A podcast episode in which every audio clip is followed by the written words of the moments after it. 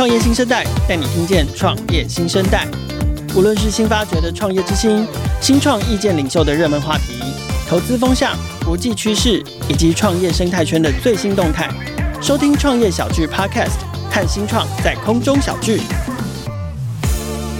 经济部中小企业处啊，每一年都会推出所谓的创育产业关键报告。台湾中大型的企业有超过八成已经有数位转型的意识或者是进度。那他们在思考数位转型的过程中呢，其实整体有将近九成的企业曾经考虑过跟科技新创在数位转型方面合作。消费者行为快速的转移到数位的世界，促使科技新创逐渐进入台湾中大型企业的并购雷达之中。那并购科技新创呢，也俨然成为企业快速转型升级的新商模之一。反过来看，在某一些特别创新的科技应用领域，则是由新创来领衔主导数位转型的应用，领着不得其门而入的企业入门。例如像是 Web3、区块链或 NFT 等等的，就是极为显著的例子。二零二二年推出这个。创育产业关键报告的同时呢，也规划了一系列共三集的 Podcast 内容，由经济部中小企业处跟创业新生代合作。我们会邀请三组企业跟新创前来，针对企业新创 CSE 的主题进行访谈。希望透过 Podcast 的深度对谈，探索企业与新创，透过 CSE 转型、融合、升级的过程之中，激励新创跟企业听众共创价值永续。我们这一集的节目呢，很高兴邀请到 r s o n 的共同创办人柏苍来进行分享哦。我们先。先请博昌跟听众朋友打个招呼。Hello，大家好，我是博昌。好，呃，今天要跟博昌请教的哦，就是。全世界现在都掀起了 NFT 的狂热，然后有很多知名的品牌啊、网红啦、艺人啦、创作者啦，都趋之若鹜，然后纷纷都推行出了自己的 NFT。那台湾当然也没有错过这波风潮。OurSong 现在其实也跟很多的不管是个人或者是企业合作推出 NFT。想先请柏苍跟听众朋友分享一下，就是说有些听众朋友可能对 Arson 还是稍微有一些不熟悉，尤其从平台的名字 Arson 再加上博苍在音乐产业的背景，可能会。直觉觉得说，哎，那 OurSong 是不是又跟音乐发行有关系？可是呢，我们有看到 OurSong 在网站上面哦，第一个映入我们眼帘的 slogan 叫做 “More than the music”。所以，到底 OurSong 提供哪一些服务跟解决方案？那这个以 NFT 为核心所打造的 social commerce platform 是什么？OK，OurSong 这个平台呢，跟一般 NFT 平台比较大的不同，就是让大家在创作 NFT 以及交易 NFT 的同时。它也可以直接在 OurSong 上面经营以及建立自己的社群，所以我们一直认为 NFT 以及它背后所代表的这个社群经营以及社群治理其实是密不可分的，也因此我们在同一个 App 里面把这些事情都整合在一起。至于为什么会叫 OurSong 呢？当然，的确跟我自己的音乐背景有关，也跟我们几个 Co-founder 的背景也都有关。啊、呃，除了我之外，我们还有其他的共同创办人，像是呃 k k b o s 的 Co-founder Chris, Chris，以及 Terry，他是华丰音乐的老板，他现在有两个很知名的女歌手，嗯哼，陈芳语跟吴卓源，哦，都是在这几年培养出来的，是，所以我们几个都是在音乐产业或者是创作音乐很长一段时间了，也因此，我们原本看到这个区块链以及它所带来。Digital Collectibles，然后背后所衍生的跟粉丝经济有关的这一整串，我们希望能够把它放到音乐人身上，来为他们做一些工具。只是没有想到，在我们平台启动大概一年多两年之后，NFT 这个议题就在全球都爆起来了。对，对，所以。有很多创作者，他可能不只是音乐人，也很有兴趣要加入 OurSong 这个平台。嗯哼，也因此后来我们就逐步的开放，从啊、呃、让艺术家、让设计师、让这些做非音乐相关内容创作的创作者们，对，可以来使用。一直到了后来，我们想说，我们好像不应该去界定谁才是创作者，嗯，而谁不能成为创作者，所以我们就把平台完全开放了。那开放后的第二个礼拜，这个诗源盐酥鸡就来发行了他的 第一组 NFT。对，后来就带来了很多餐饮业者，那接着就是品牌。嗯哼，对，所以现在在 OurSong 上面的确已经不完全是音乐了，我们有比音乐更多元的这个内容。博昌刚刚刚好是顺势提到了，就是带到了我们接下来要请教的问题哦，就是。你觉得诗源咸酥鸡为什么会主动找上你们？就是说，NFT 我觉得对于大多数的企业来说还是很抽象的概念。那也许我们待会可以聊一下这个例子，就是说像诗源他们是怎么看到或怎么认识、怎么定位，说啊为什么他们自己应该要来做这件事情？所以我觉得在跟很多不同的从餐饮业到更多的品牌，那刚刚博昌讲的历程是从创作者、表演者到餐饮业到更多不同产业类型的的企业都来找奥尔送合作，那你们会怎么帮助他们认识跟理解 NFT？然后。对企业来说，其实他们做这件事情，好，也许有些人真的是觉得好玩，就是可以试试看。反正如果如果花费的预算不多等等的，是是好玩的事情，或者是说他们可能真的是认同前面博商讲的这个 NFT，再加上社群经营、社群治理这个比较偏向 Web3 的精神。可是我相信，对很多企业来说，他们要做这一件事，不管他们花费的预算多寡，他们最终追求的还是商业价值。那你们会怎么跟企业沟通这件事情？其实目前为止啦，甚至包含思源以及我们上面有一些比较成功的案例，我觉得他们其实没有想太多。哦，我后来有去跑去找思源老板，我跟他包了五十包盐酥鸡，然后送给我们的用户这样，然后他附加五十包，总共变一百包。哇哦！我就顺便跟他聊一下天啦。那他就说，他当时只是因为他的同事。他盐酥鸡店的员工就跟他说：“哎、嗯欸，老板，我最近在玩一个 NFT 平台 OurSong，我在上面买些东西还可以赚点小钱这样子。”然后他就想说：“这是什么？”他说：“那所以我可以发自己的 NFT 吗？”他说：“可以啊，你就照片传一传就可以发啦。”他就那天在 Uber 上面就是打开手机就开始找他有什么图片可以发成 NFT 的。后来他想到他有很多的菜单照，那时候他觉得拍得太美了，不太适合夜市的这个风格，所以没有拿出来用。他说：“哎，那不如我来发 NFT 好了。”所以有点是歪打正着。老实说，那后来很快的，就是在媒体上面就是炒得非常火热。他的 NFT 从两块钱美金，大概在一个礼拜之内涨到一千块美金的成交价格。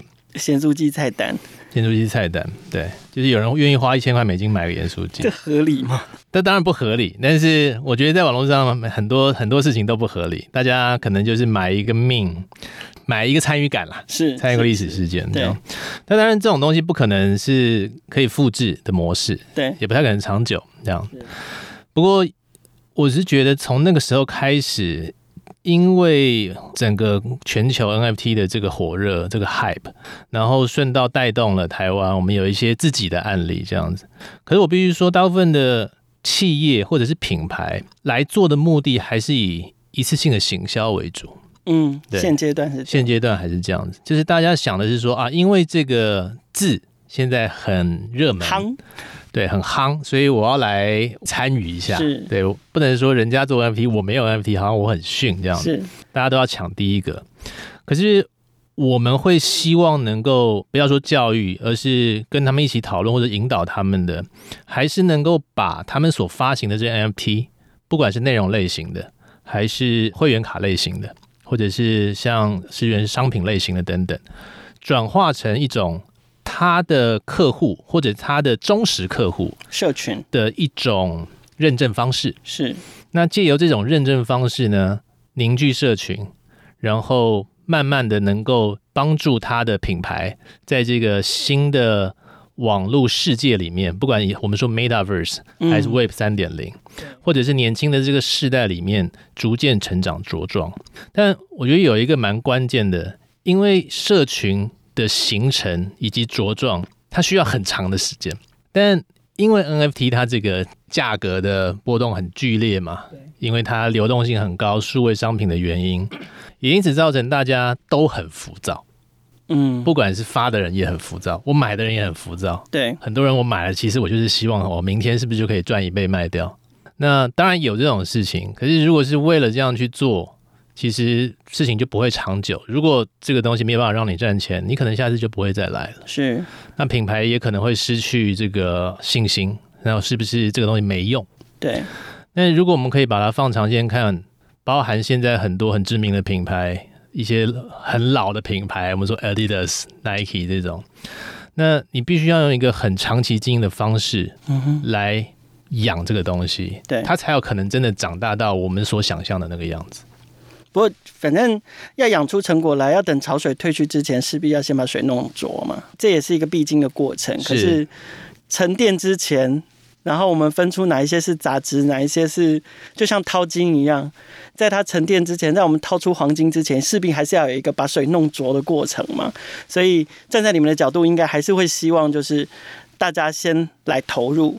我们当然对，而且我们希望大家不要轻易的放弃，不要轻易的放弃。对，因为从不要说品牌了，因为我们上面还是创作者多嘛。是，从创作者身上，我们就可以看到，只要你愿意长期的投入，照顾你的收藏者、你的粉丝的，那他们一定会给你回报的。可是如果你发了一次、两次、三次，觉得啊，好像。好像没有什么回响，你就放弃，那你当然永远不会有机会成。可是这个长期有没有所谓的参考值？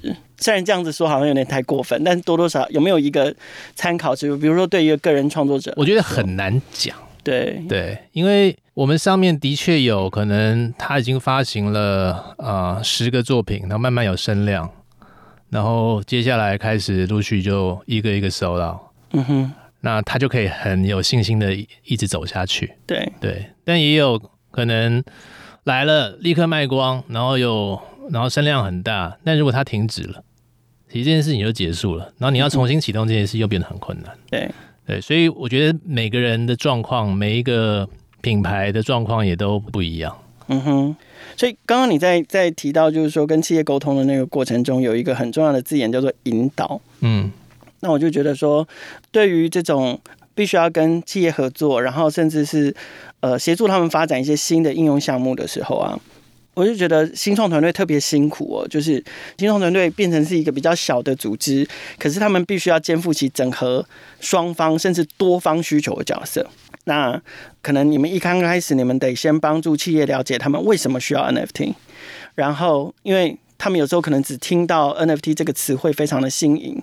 觉得可以试试看，可是是不是对于自己企业内部实际的需求不是那么理解？对，所以大部分会做成一次性的行销等等的。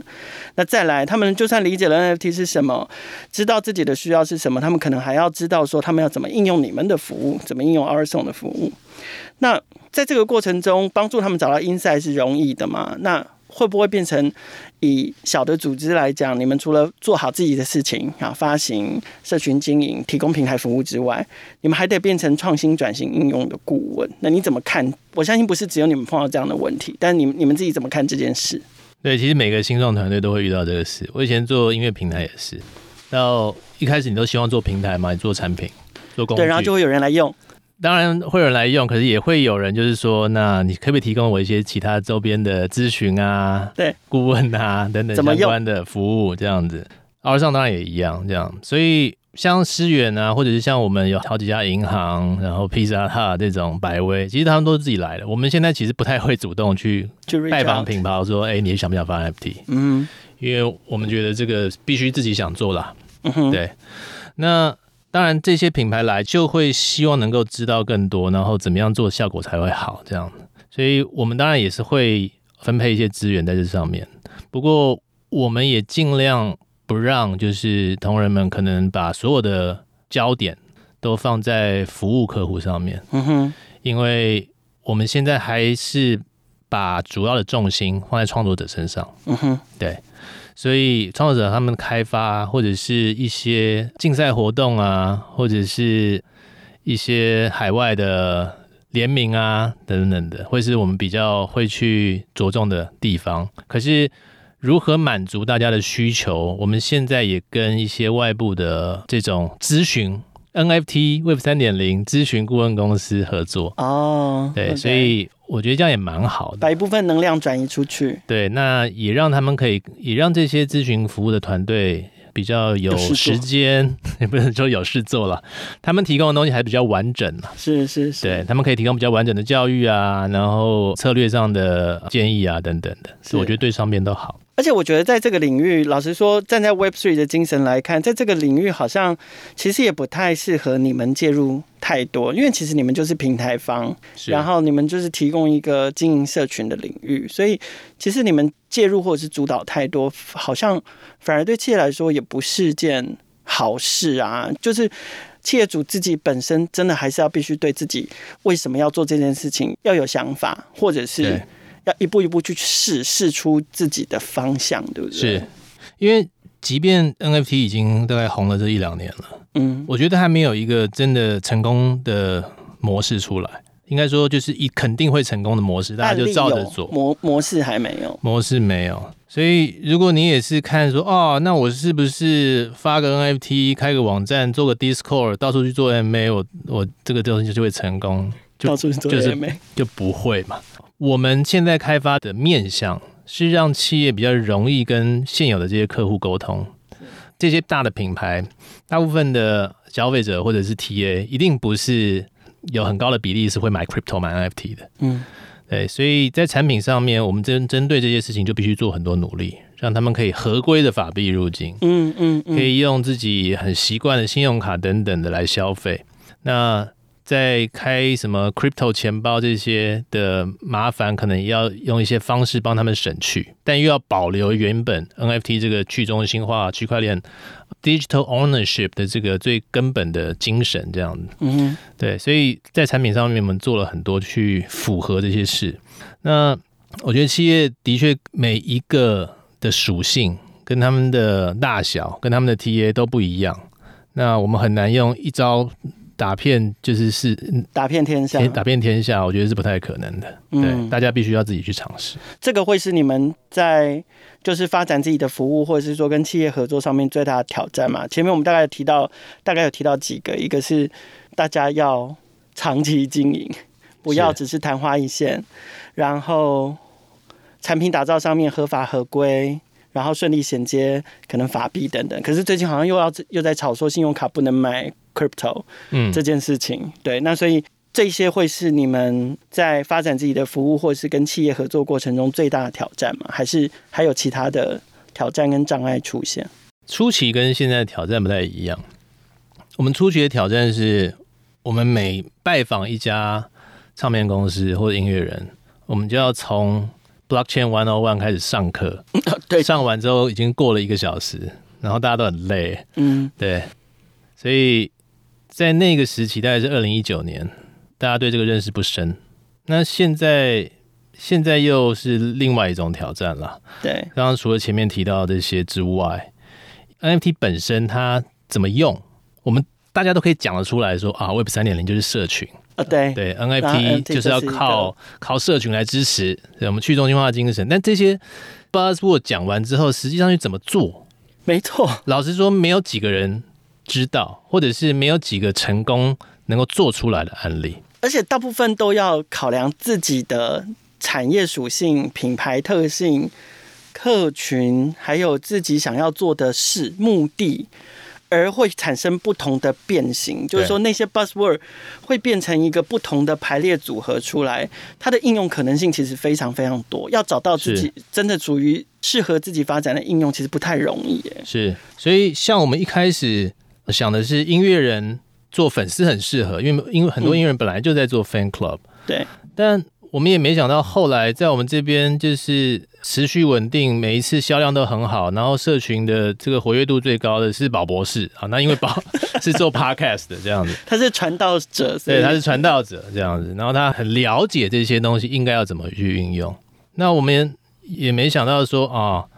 在我们上面，除了盐酥鸡之外啦，有一些做三 D 的 artist，他们可能做的不是我们印象中 NFT，就是做那种很炫的艺术品，对，而是他是做这种 voxel art，然后每一个 What is that voxel art？其实就你就想象说这些乐高的小积木，它变成是三 D 的，嗯嗯嗯，OK，对，所以我们上面这位 Peggy，他常常做一些符合时事的这个 voxel 三 D NFT，是。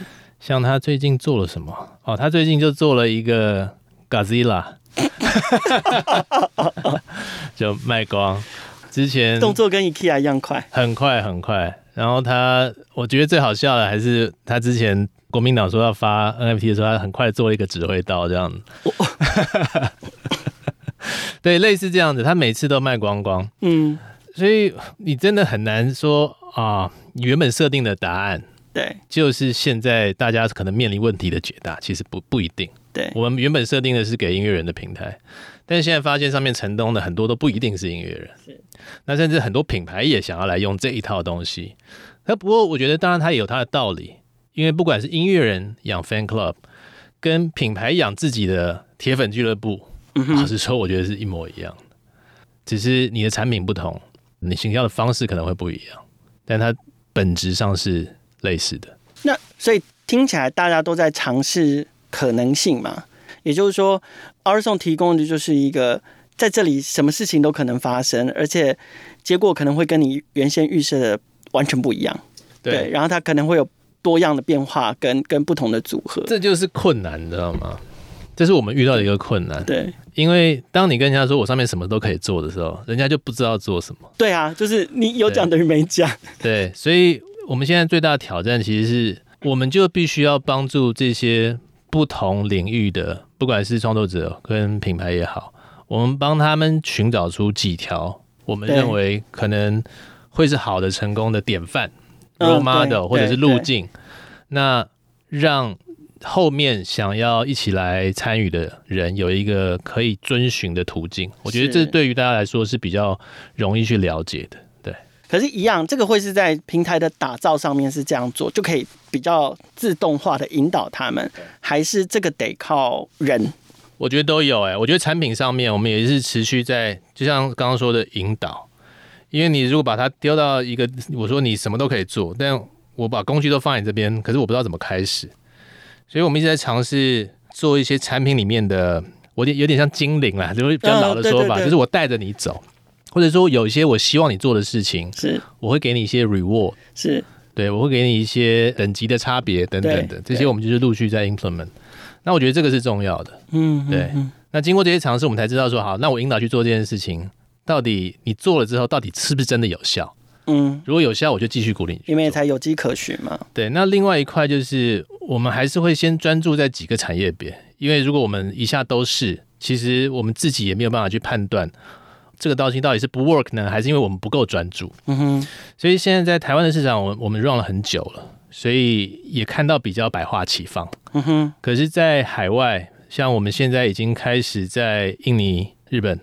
跟美国要开始做啊 partnership 跟这个 marketing 的推广，我们就会回到 OurSong 最开始的，我们先锁定在音乐上面。嗯哼，嗯哼，对，就这还是一个可能最，就是先择定一些目标或者是方向，先让大家有一个好的入门的参考。对，好，最后一个题目比较问的事情比较大一点哦，可是，一样嘛，就是说在我们前面聊的这个过程中，我们知道在 NFT 应用的这个领域。发展相关应用的新创团队很多，然后呢，企业在这个应用领域里面可以发展的可能性也很多，就是是一个百花齐放的大千世界。那虽然大家各自的努力或者是想要创造差异化都各有千秋，可是某一些精神上面却又殊途同归。那在还没有定论的这个时候啊，我们如果只从几个特定的角度，比如说从数位转型的角度，或者是从进入 Web Three 时代的这个角度，那你对于大型企业也好，或新创团队也好，有没有什么建议或者是呼吁？就是说，大家心态上面也许应该要保持一个什么样的态度，观念上面也许应该要保持一个什么样的态度，然后并且做出相对应什么样的行动？嗯，就像你刚刚说，潮水退去嘛，或者是。要水要弄浊一点，uh huh. 那现在基本上就是已经退差不多了，这样子。呃呃，真的吗？会不会再起来一波，然后再退一？我觉得当然会，但我们不知道。但是现在至少是一个大家比较冷静的状态.比起去年哇，简直是你买什么小图片都会赚钱这样子，或也有可能会归零了，大家就在疯狂的在赌博的感觉这样子。现在不是嘛？所以大家回去看这个。如果是艺术品，那艺术品本身它的价值；如果是这个 utility 的 NFT，那它背后的 utility 到底是什么？嗯哼。如果我们回到 Web 三本身的精神呢、啊？我们说好，我们让社群治理，而且让社群共享未来的成功，的确可以有一些潜力去想象。比如说，假设 Apple 以前做这个 Apple Two 的时候。我们可以认证说，每个 Apple Two 的这个持有者，嗯哼，以后可以可以享受我公司一部分的这个啊、呃、收益。那我觉得，当然这些教徒们会更用力的去布道嘛，去宣扬你这个公司的产品有多好。那我觉得这是在没有 NFT 的时候，这些品牌或公司有一些这种 call following 的现象，然后形成一个凝聚力的社群。现在只是说我们有了一个凭证，而且这个凭证是数位的，嗯哼，所以我很容易去 identify 这些我的教徒们，他们做哪些事情，他们做哪些贡献，然后未来我要怎么样回馈这些人，嗯，以 incentivize 他们去做更多的这个推广。它其实只是这样的工具而已。可是我们看，如果说以我刚刚举的例子，一家公司的成功一定不可能在很短的时间之内发生嘛？对。即便现在 NFT 世界里面比较大的品牌，比如说无聊猿 Yuga。比如说这个呃，Nike 买下的 Artifact 这些大型的项目，嗯，你说他现在真的已经获得巨大成功了吗？其实还没，其实也还没有，只是目前他们没有做太多的错的事情，而且他们一直有在一个新的 Vision 的这个 track 上面有继续的往前走，所以大家是相信他们的愿景，所以愿意持续的去 follow。那到他们成功的那一天之前，我觉得大家都必须还是要坚定自己的信仰。然后愿意跟他们继续走下去，很多的团队在到那一天之前，其实就已经先放弃了，或者社群本身也放弃了。嗯哼，那社群本身会放弃的原因，我觉得也很简单嘛。你一开始会买的时候，如果你只是为了要去 flip 赚一波，那你当然本身本来就信仰不足。对，所以当价格没有那么好的时候，跌价了，那你就走了嘛，因为你本来就不相信这件事情会发生。所以我觉得在这条路上的。不管是参与者，或者是新创团队，或者是想参与这件事情企业，那我觉得把心态上面都必须要是比较长线来看待的。如果你只是想要创造一时的 buzz，或者是趁这个赚一波，那那也行啊，也不是不行。可是如果你是以这个为你接下来创业的题目，那你必须在心态上面要有所调整，而且。我觉得在 Web 三的世界比以前我们做 Web two 的创业啊，有一个最大的差别，嗯、就是以前我们在所谓 Web two 的时代，你要做一个 Web two 的服务，你好歹要会写个 PHP，你要做架个 MySQL database，对，弄一个网站出来，对，而且大家还不会特别说我自己在做 Web two 创业这样子。对，因为那个时候不会特别这样提，呃，有啦，有加入社群精神。那时候我稍微说过，这是 Web 二点零。但你很少会听到一个创业家在那个时候说。我们在做 Web Two 的怎么样？怎么样？呃、我们在做 Web Two 的怎么样？你其实不会。对。对，但在现在呢，你要做一个啊、呃、东西，你很常常就是我刚刚讲的，你开一个网站，你去这个 Open Zeppelin 贴一个免费的 Smart Contract 部署到区块链上，然后你再架一个 Discord，你就跟他说我在做 Web Three。对。啊、哦，那很多的 Web Three 的创业家其实就是这样而已。那但因为他也说不出他到底卖的是什么。我的赋能到底是什么？嗯，所以你会时常的听到他们在说 Web Three 怎么样？这就是 Web Three 的精神，这就是 Web Three。嗯哼，那我觉得到最后都会变得很空洞了。所以真的要往这条路上前进，而且希望这个你做的事情能够成功的话，其实就是要反过头来问自己：我做这个事情到底达成了什么？嗯，到底解决了什么？还是要有 insight。对，那。我的做这件事情到底满足了谁的需求？对，谁会来使用？到最后都是必须要回归这些很实际的面向。虽然表皮跟架构非常的新颖，非常的 Web Web Three，可是回到最核心的那个创业精神，应该还是脱不了最原始的那个需求，解决问题，改变世界，改变世界，对。好，今天非常感谢博昌来跟我们分享，就是除了奥尔颂这个平台之外，跟我们分享更多的是奥尔颂怎么样帮助企业在创造 NFT 应用的无限可能，还有经验。在这边真的还是要鼓励大家，就是要尝试进到 NFT 应用的这个领域，或者是进到所谓 Web3 世代，还是要长期经营、持续尝试，才能够开创机会。创业新生代节目在各大平台都能听见，欢迎大家订阅、分享、给五星或者是留言评价，也欢迎新创生态系的伙伴来信自荐接受我们的采访。新创能量代表了这个世界创新的力量，邀请大家每周三锁定收听，和创业小聚一起共同关注创业新生代。